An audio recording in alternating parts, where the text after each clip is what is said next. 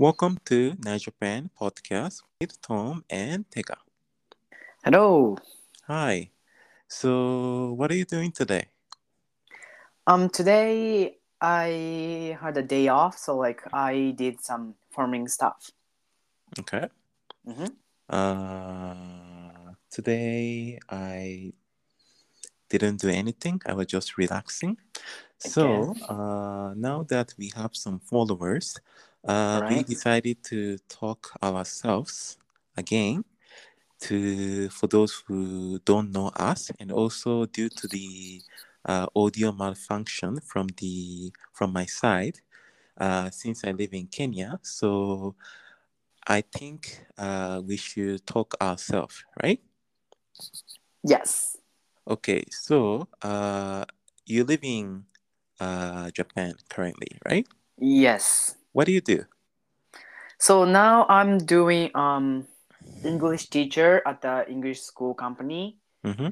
and then um so I after the graduated uh from the university, Mm-hmm.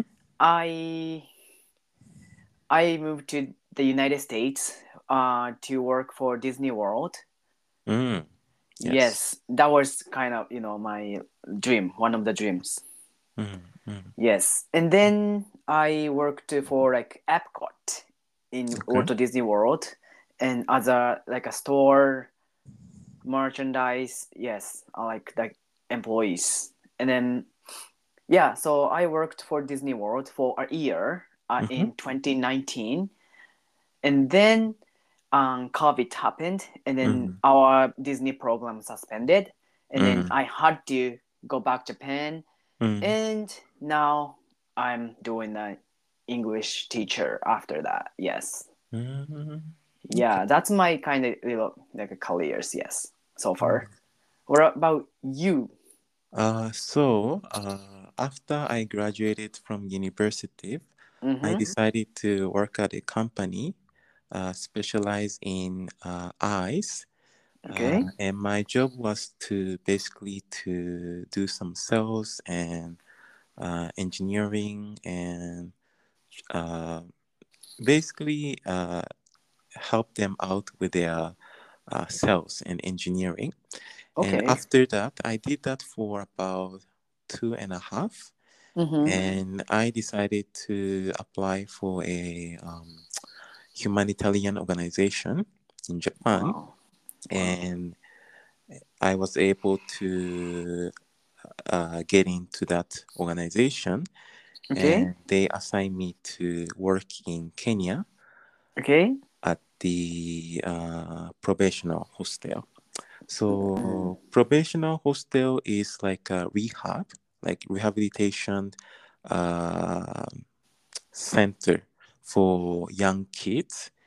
And um, my job is to uh, do some rehabilitation for Mhm. boys, and also I teach ITs to basic I teach IT skills Right. to students.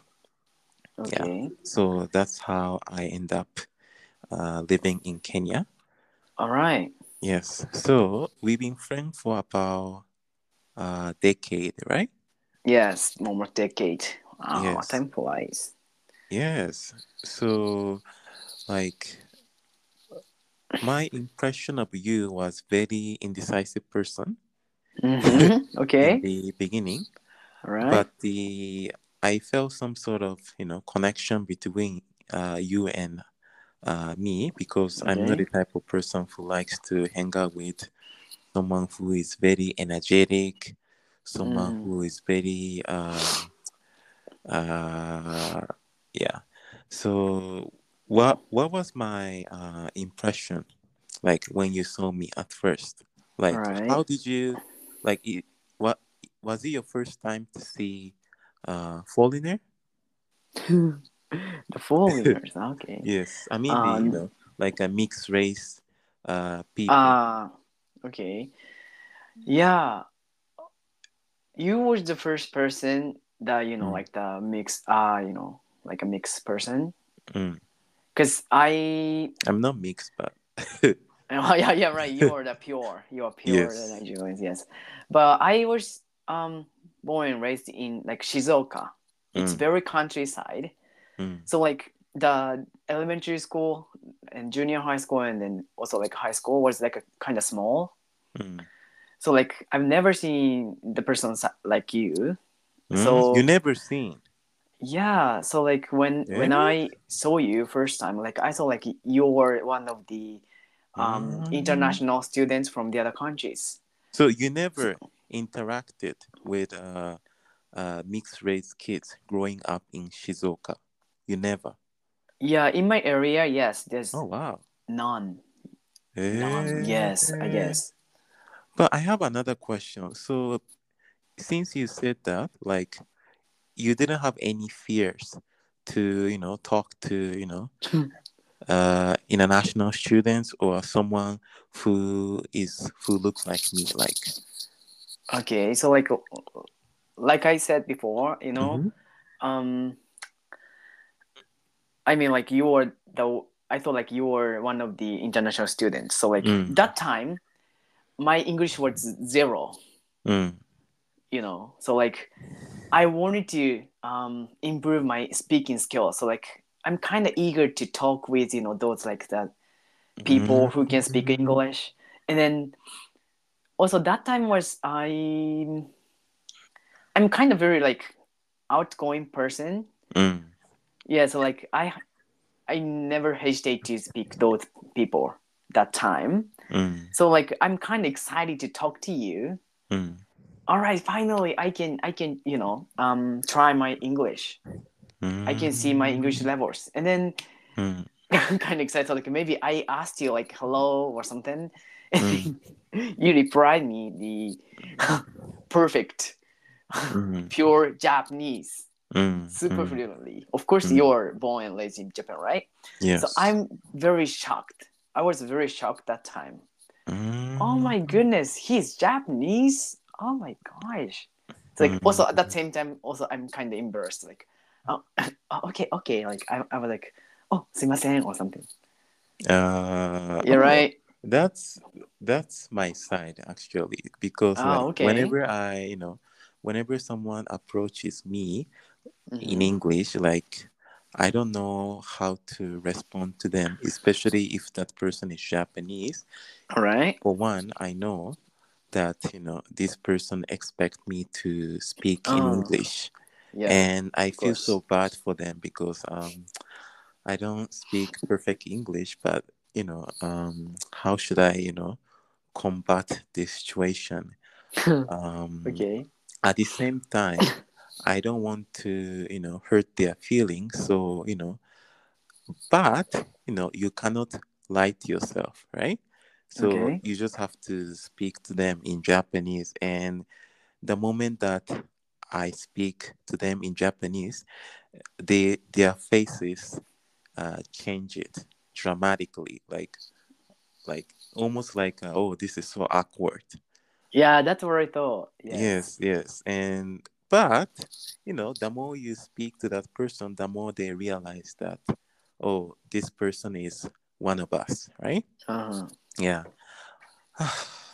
okay, so another thing about myself is that when I was in college, whenever I talked to international students, Mhm. uh, they they they they almost have a same reaction as you do. Ah, So let's say I'm speaking to one of the American uh, Okay. students, and okay, you know this person is black. That's their first intention.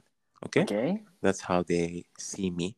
So they try to talk to me in English, Mhm. and before, like let's say I'm with a other uh, Japanese friends, okay right?